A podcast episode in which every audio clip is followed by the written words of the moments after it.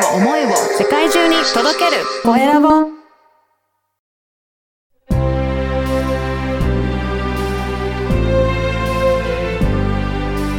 経営者の志こんにちは、コエラボの岡田です。今回は株式会社ワークスマイルラボの代表の石井正弘さんにお話を伺いたいと思います。石井さん、よろしくお願いします。はい、お願いします。よろしくお願いします。まずは自己紹介からお願いいたします。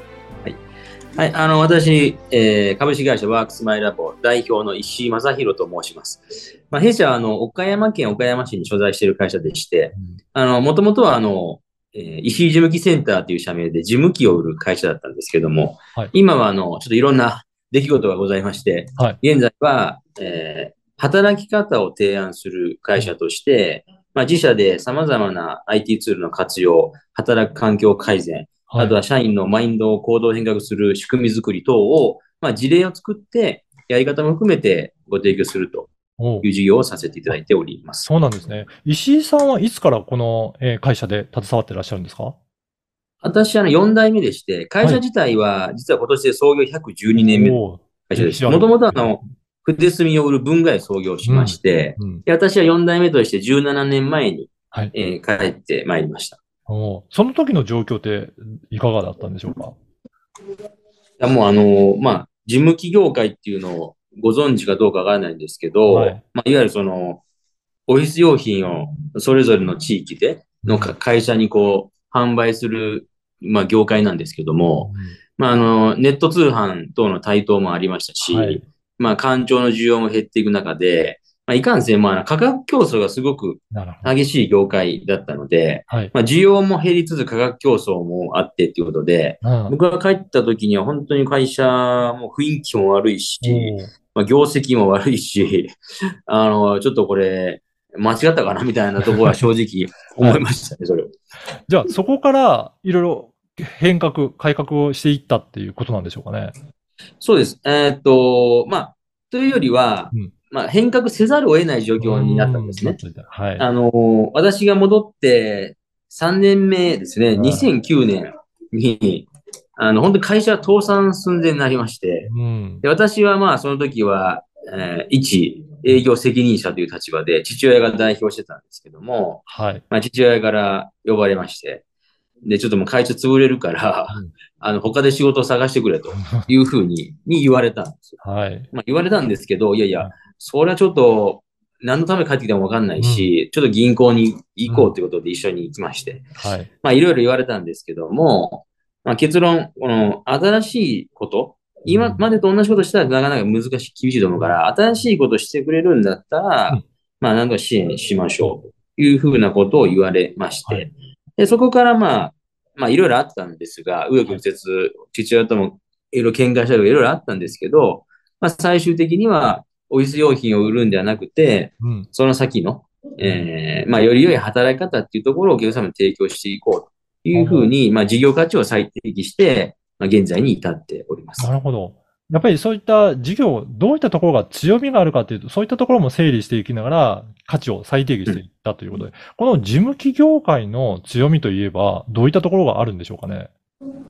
えっ、と、まあ、我々事務企業では全国5000社あるというふうに言われてるんですけど、まあ、本当に田舎の方にもあるんですよ。なんとか事務機とか、なんとか文具とかっていう名前でうん。あるんですけども、僕らの強みは、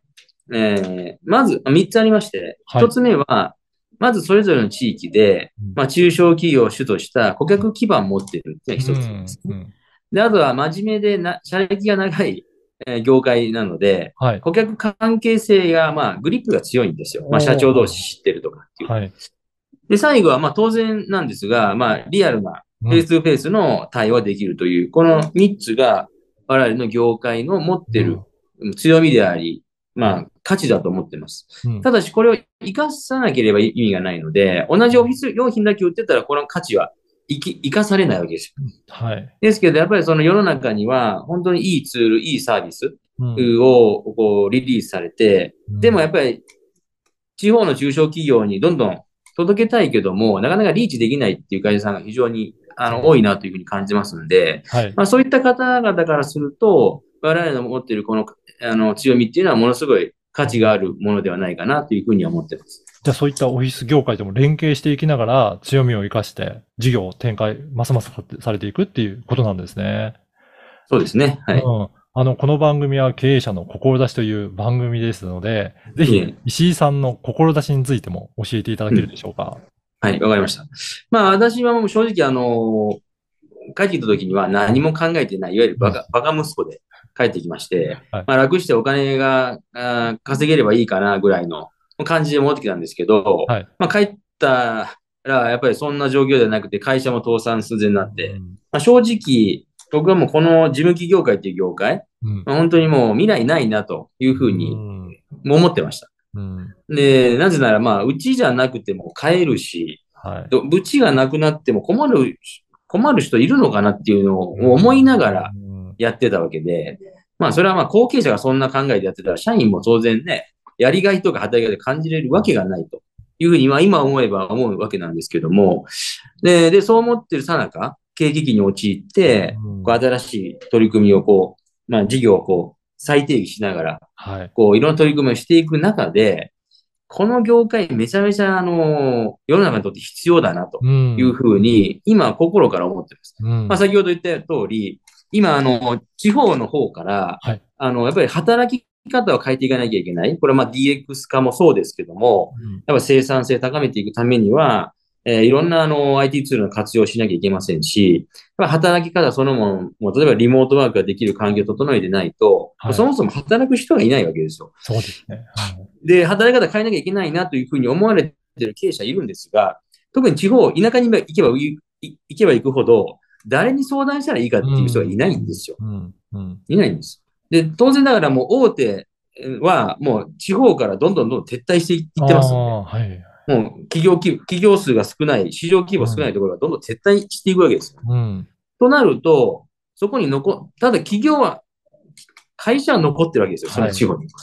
でそこに対して、じゃあ先ほど言ったようなその働き方を変えるという支援をするのは、もう我々事務企業界しかいないんですよ。うん。うん。ですけど、我々は、あの、ほとんどの事務機屋さんはまだやっぱりオフィス用品を同じものを売ってるっていう状況なので、はい。そうではなくて、我々自身がやっぱりその、あのー提供する自分たち自身の価値に気づいて、よりいいコンテンツを集めて、それをこの自分たちのお客様に、うんあのお届けして活用の支援していくっていうことを、あの、もっとできる事務機屋さんをもっと増やしていこうということで、今、あの、働き方支援協会っていうのを立ち上げてます。なので、我々岡山にいますけども、うん岡山から日本中の中小企業の働き方をこの協会を通じて、えー変えていきたいというふうに思ってますんで、まあ、それがもう、それこそもう僕の使命だというふうに思ってます。ということは、あの、御社も、まあ、自社をいろいろ働き方も変えていきながら、いろいろ挑戦はされてらっしゃるっていうことでしょうかね。もちろんです。うん。例えば、い今までどういったような、なんか変化をやってみたっていうところって。いや、まあ、例えば、まあ、テレワークにおいては、まあ、我々はあの、2016年、もうコロナのおーずっうまいかとから、あの、取り組みをしておりまして、はい。まあ、これもともとは、あの、小さい子供がいる、まあ、パートさんがなんとか働けない、は継続して働けないかっていうところが解決するためにやったんですけども、まあ、今はもう、この、まあ、全国的にも、うん。で中小企業においては、テレワークの活用の先進企業として、はい。まあ、今さ、様々な賞を受賞させていただいてます。はいなので今はもう当然テレワークをフル活用して、全社員、うんえーリモートワークを活用して生産性を上げるために、今、あのいろんなあの働き方やってます。なるほど。じゃあ、そういったいろいろ先進的な取り組みをやっていきながら、これを中小企業、全国の、えーところにももっともっと発展させていただくために、なんかいろいろ取り組みを進めていらっしゃるということですね。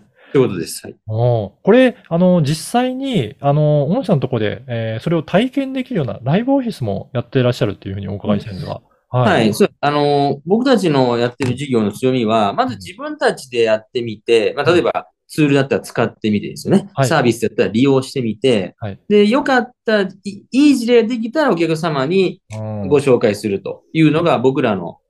うん、まあ事例共有型って言ってますけども、事例を作ってそれを共有していくっていうのが我々の強みです。うんただ、あの、これね、口で言っても伝わりにくいんですよね。働き方とかって、取り組みとかって。なので、あの、実際にお越しいただいて、うん我々の、あの、会社にお越しいただいて、働き方をこう体験できるようなライブオフィスっていうのを行っております。はい。なので、まあちょっと岡山